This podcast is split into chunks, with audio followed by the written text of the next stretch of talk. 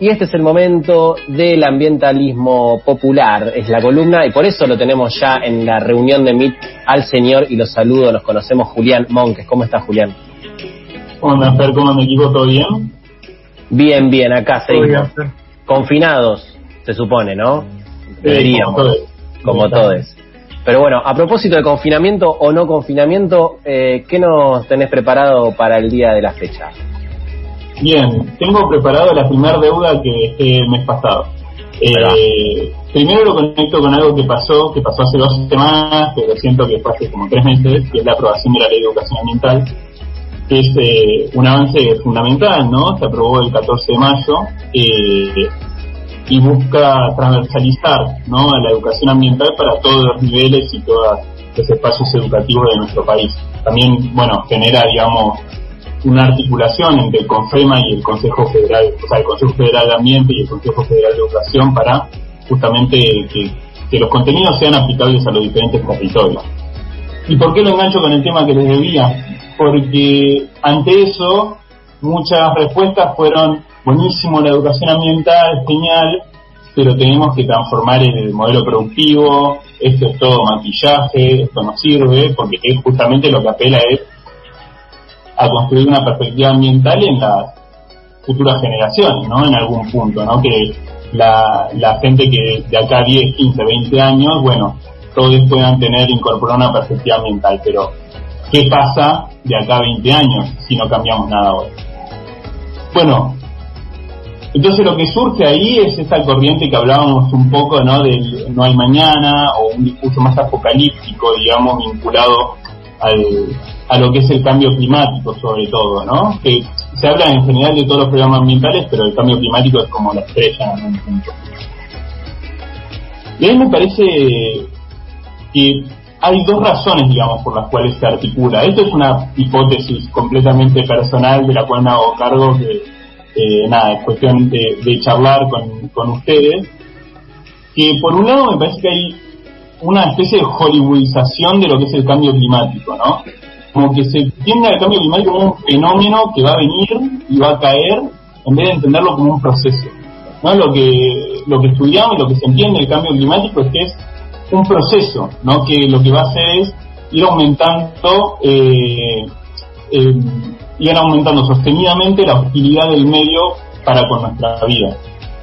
Sí, es como la espectacularización del, del cambio climático, ¿no? Es como la película que vimos en 2012 y toda esa serie de películas de que pero las pelis no era que explotaba todo de un momento a otro. Bueno no no es así. Exacto y me robaste el ejemplo así que muy bien. Ay perdón eh, esto no está bien nada ¿eh? en serio. está buenísimo, está buenísimo porque vamos en sintonía. Es eso no se construye digamos discursivamente muchas veces al cambio climático digamos como el evento que en definitiva va a ser imposible la vida para el ser humano en la Tierra no muchos incluso hablan del colapso ecosistémico eh, eso en algún punto, digamos, se puede estudiar o se puede predecir, pero en general es difícil argumentarlo, porque lo que hay hoy en día son estimaciones, son proyecciones de lo que puede pasar en el futuro, ¿no? Y las proyecciones más catastróficas son de, de, acá 2100 más o menos, ¿no? Que ahí realmente empiezan a haber eventos que son eh, extremadamente insostenibles para la vida humana. Y en función de eso es lo que se habla de la ventana de oportunidad que tenemos. ¿no? Muchos hablan de 2030, otros de 2050, pero más o menos en esta ventana se mueve para bajar las emisiones de gases de efecto invernadero prácticamente a cero. ¿Por qué? Porque lo que termina pasando es que si no lo haces ahora, lo que, eh, lo que trasvasás es tipping point, se llama, que es como una especie de umbral, ¿no? Donde lo que termina sucediendo es que los ecosistemas empiezan a brillar, empiezan a cambiar su equilibrio y vienen hacia otro ecosistema. No es que va a explotar el mundo o va a desaparecer un ecosistema, sino que los ecosistemas van a tender a otra a otro equilibrio. ¿no? Cada ecosistema tiene un equilibrio propio. Bueno, cuando afectas todo el clima y toda la realidad ecológica, lo que empieza a ver es variaciones que son impredecibles, digamos, y preocupantes. ¿Se puede, eh, ¿Nos puedes traer un ejemplo chiquitito cuando vos hablas del equilibrio que se altera, digamos, cómo se traduce en algo, si es que hay un ejemplo, ¿se entiende? Sí, por ejemplo, vos cuando pasás el, el umbral, digamos, en cuanto a la temperatura, lo que, uno de los fenómenos que puede pasar y que está pasando es el desprendimiento de los glaciares. El desprendimiento de los glaciares, que hace? Termina generando más agua, digamos, en, o sea, el hielo para hacer agua, digamos, y al tener menos capa de hielo, reflejamos menos energía, ¿no? Porque el sol eh, refleja contra el blanco y al perder hielo perdés esa capacidad de reflexión. Entonces eso genera más temperatura. Entonces ahí vos pasás un umbral de cuando se elimina determinada cantidad de glaciares, ya pasás un umbral donde es imposible volver para atrás. Y entras en una, eh, como en un ciclo de que cada vez es peor. ¿Se entendió? Fue muy confuso también. Sí, ¿y eso en qué? ¿Y eso, eh, digamos, en qué términos haría lo que decías de la, sobre la película? insostenible la vida humana en esos términos, digamos, ¿no? En ese cambio de, ecosistema que vos decís, digo, ¿sería imposible la vida humana o deberíamos buscar adaptación y nada más? No, eh, a ver, si no hacemos nada, los escenarios que se muestran en las proyecciones son realmente preocupantes. Yo diría que, podría ser insostenible la vida humana.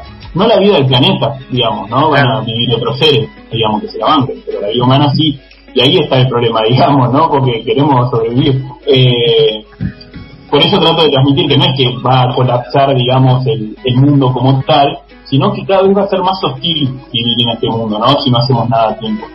Eh, otro ejemplo, digamos, de eso, justamente a raíz del desprendimiento de los glaciares, es que aumente la temperatura, digamos, ¿no? Porque los glaciares son grandes centros de atracción de energía, entonces si vos no tenés eso, aumenta la temperatura sostenidamente y no podríamos vivir con, por ejemplo, ya cerca del Ecuador vas a tener una temperatura media de 50 y pico de grados y es insostenible la vida.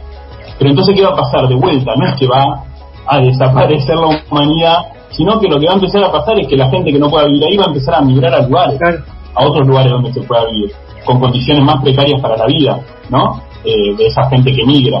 Eh, cuando, por ejemplo, va a haber escasez de agua dulce ¿qué va a pasar? Lo que va a terminar haciendo es que va a ser cada vez más difícil producir alimentos. Eso va a encarecer los productos de alimentos, entonces va a haber cada vez más gente que le cuesta acceder al alimento. Entonces lo que decimos justamente con esta idea de que el cambio climático, más que un evento concreto de eh, explosión y de, y de colapso, lo que es es un aumento sostenido de la hostilidad del medio. Es cada vez más difícil producir y vivir en el mundo. Y eso no hace otra cosa que profundizar la desigualdad. Y eso es lo que tratamos de transmitir desde el ambientalismo popular.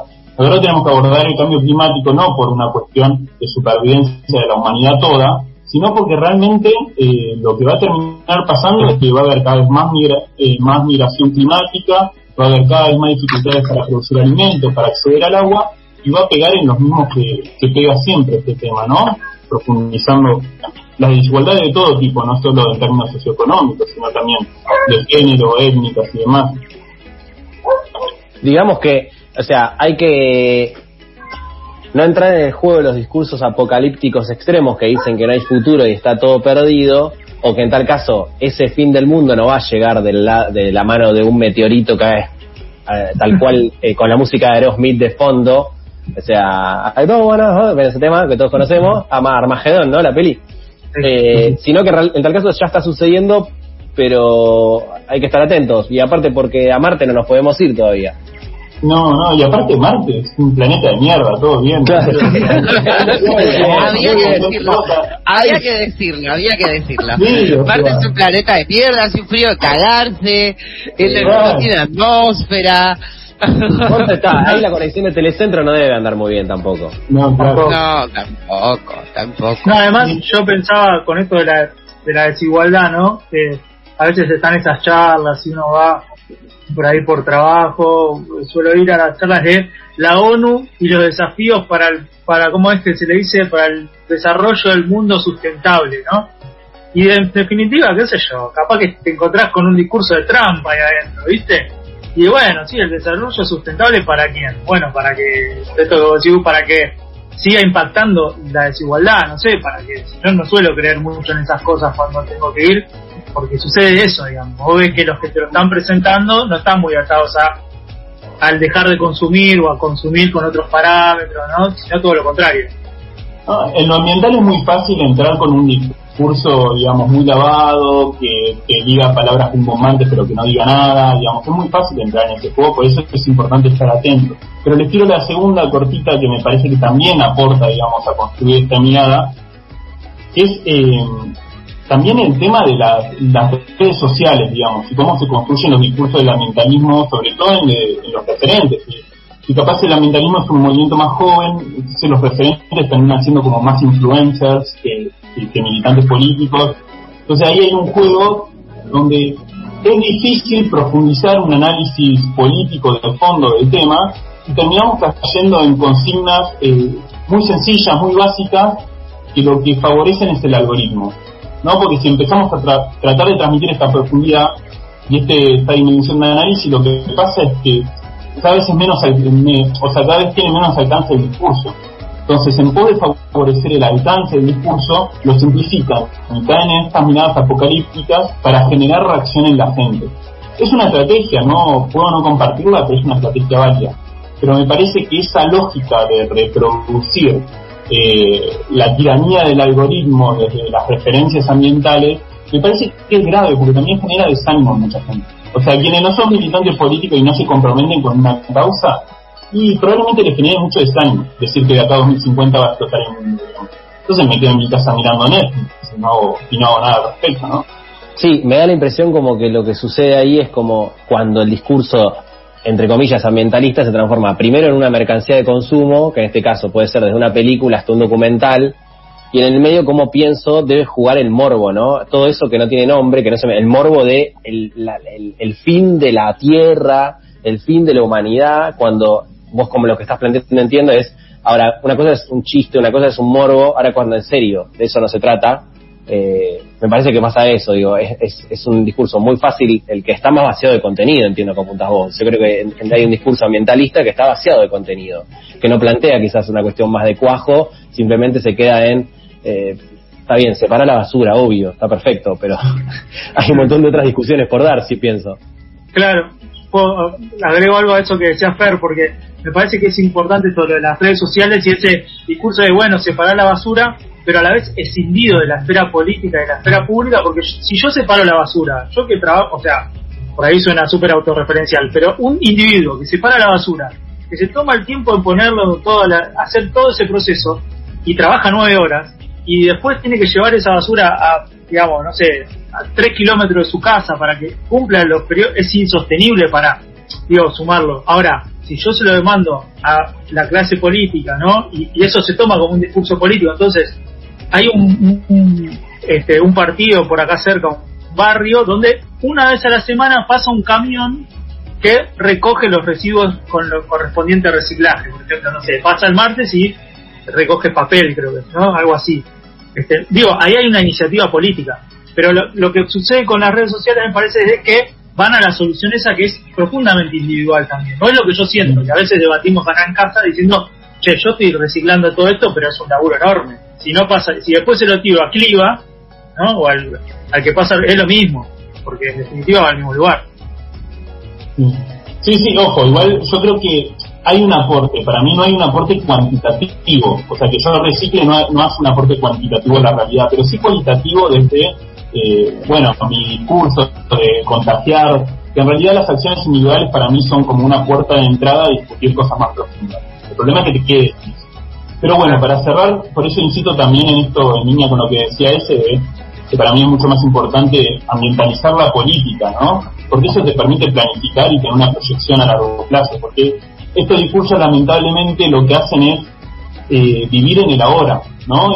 Entonces es importante escuchar los reclamos para contenerlos pero para planificar una salida necesitas una visión largoplacista y a la política planificándolo. No podemos estar conteniendo las urgencias y los discursos apocalípticos que surgen todos los días, porque no te da capacidad de perspectiva. O sea, a todo esto somos seres biológicos. Probablemente en algún, en algún momento de la historia del universo nos extinguiremos y si no, el sol se va a apagar y la tierra también va, eh, va a desaparecer, digamos. Eso falta, no sé, muchísimo tiempo. Tratemos de ¡Ay! Se Un poquito más justo, un poquito más. ¡Ay! No, dijiste tratemos de y vas a decir la solución, como el sentido de la vida, y justo se cortó la conexión. ¿Qué dijiste? No, que para mí el desafío es justamente hacer de este paso por, o sea, hacer de nuestra vida en este paso por este mundo un mundo un poco más justo, ¿no? En definitiva, poner en el centro las injusticias sociales que hoy nos atraviesan desde el lugar que querramos abordarlas y tratar de trabajar para que el paso por, por este mundo sea un poco más amigable para todos, porque en definitiva, bueno, vida tenemos todos una, seas muy rico, seas muy pobre, entonces tratemos de que las vidas sean dignas. Las vidas. ¿Puedo dar la tarea para.? Perdón. dale, sí, sí. ¿Puedo dar la tarea para el hogar para la próxima y para cerrarlo? Como que hay alguna idea que a mí me aparece bastante que es la concepción de recurso natural, pensar en la naturaleza como un recurso, que a mí me genera como algunas tensiones cuando me pongo desde una perspectiva ambientalista, como que eso que está ahí es una otredad de un recurso y me parece como que esa idea de recurso natural tiene en sí mismo como una raíz medio extractivista, como nada, esa de poder pensar como en esa tarea por ahí para el mes que viene. No sé si te gusta, igual, si querés Para mí más extractivista es una mirada occidental, pero lo trabajamos el mes que viene. Está buenísimo. Así es, muy bien, eh, muy bien Campa y tirando la punta. Julián, ya sabes la tarea, eh, pensar la naturaleza mucho más que como recurso, ya lo sabemos. Pero bueno, nosotros seguimos hasta las 19 horas. Ahora va a sonar una canción, a ver si va sonando, de hecho, porque es una canción muy bonita. En este caso es Julián Oroz con Inés Errandonea haciendo febrero en Montevideo.